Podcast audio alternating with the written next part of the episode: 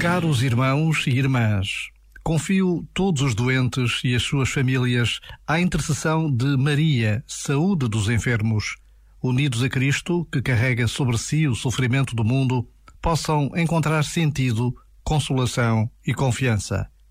Rezo por todos os profissionais de saúde para que, ricos em misericórdia, possam dar aos pacientes, juntamente com os tratamentos devidos, a sua proximidade fraterna de coração a todos concedo a bênção apostólica.